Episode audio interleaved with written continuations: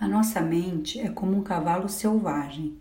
Para estar em completa presença e viver consciente, a mente funcional precisa ter sido gentilmente treinada e amavelmente disciplinada quando se aprende a meditar.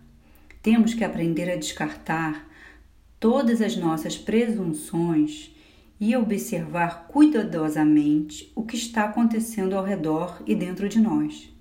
E depois entregar nossas várias histórias distorcidas sobre a realidade à própria realidade. O caminho, a jornada é muito sobre desenvolver uma visão clara, sobre cultivar a habilidade de ver as coisas pelo que elas realmente são. A consciência pura nunca está totalmente parada. Existe um movimento sutil uma ondulação requintadamente doce. Namastê, Soraya Maia.